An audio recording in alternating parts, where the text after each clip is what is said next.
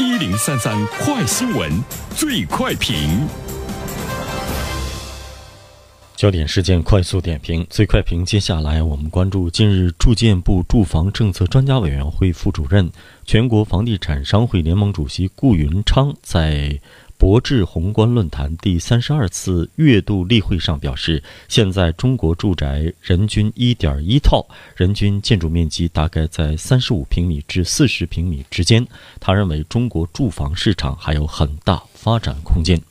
对此，有请本台评论员袁生。你好，袁生。你好，晨曦。这条新闻呢，目前呢是在网上呢引起了这个关注哈。比如说，说到呢，中国未来的房地产市场还会有很大的发展空间。呃，这句话怎么来理解？可能很多人呢会把它理解成这个价格还会呢有进一步的上升，因为住房市场有很大的发展空间嘛，那就是我们在供需的这个关系中呢，应该是供不应求，那么它一定呢会推动房价呢再往上上涨，会不会是这样的？这个呢是引起了大家的一个疑问。另外一方面的话呢，比如说，呃，现在在我们政府对地产市场进行比较严格甚至于严厉的调控的时候，比如出来这样一个声音，它呢传递出来了一个什么样的信息？这个呢都是值得我们关注的。我个人觉得，首先我们来看一下它的这个发展空间是一些什么样的依据哈？未来的市场，啊，从目前的状况来看的话呢，中国的住房市场在未来的确呢是有很大的发展空间。呃，比如说我们现在的人均建筑面积呢是三十到四十平方米，这个呢是建筑面积。那么发达国家它的这个使用面积比我们的建筑面积呢会大百分之二十五到百分之三十，因为建筑面积只是中国的一种说法，在世界上其他的国家都没有建筑面积这一说。那么如果我们和呃发达国家来比较的话，那么人均的面积呢还没有到位，就是我们还会有百分之二十到百分之三十的这样一个增长的这个空间。再一方面的话呢，也说到了一个城市化率哈，说我们现在户籍人口的城镇化率呢只有百分之四十二，呃，现在呢城镇化率呢是百分之这个五十八。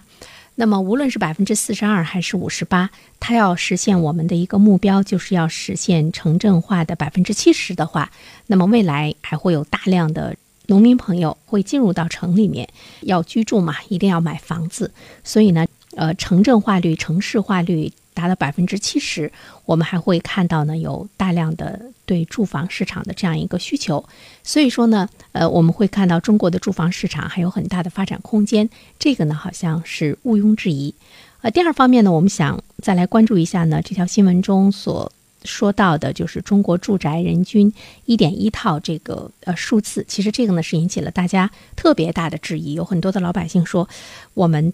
是不是又被平均了？基本的这个家庭结构呢是一家三口啊。如果说人均是一点一套的话，那么对于平均下来的话，每一个家庭你至少要有三套房子，三点三套房子。这样的话呢，我们可以呃想一下我们自己和我们周围的人，也是不是都达到了三口之家平均呢都有三套房子在手中的这样的一种状况？平均达到三套的话，好像我们也觉得不可置信啊。但是现在我们看到来自于这个中国市场的这个数据呢，就是中国住宅人均呢是一点一套家庭，那么就是呢这个。三点三套，为什么会有这样一个结果？我觉得这个数字呢，直接告诉了我们，就是在住房市场中，对于中国老百姓来说，他现在的这个贫富差距呢是非常大的。就是我们一定呢是被富人们给平均了，我们为他们背负了很多套的房子，在住房市场中，这个贫富差距呢是这个呃非常大的哈。这一点的话呢，已经呢是事实。那么要让我们的普通老百姓都能够。更好的去改善他们的这个住宅，那么这个是不是也有一定的发展空间？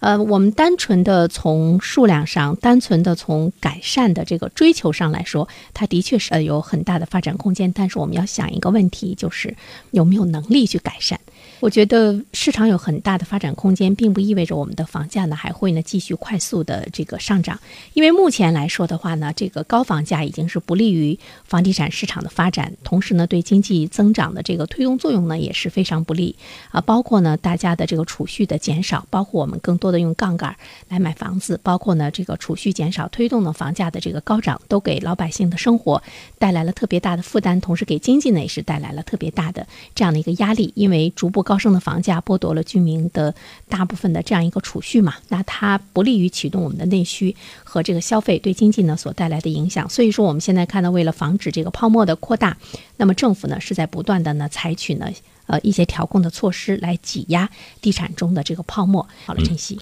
感谢袁生。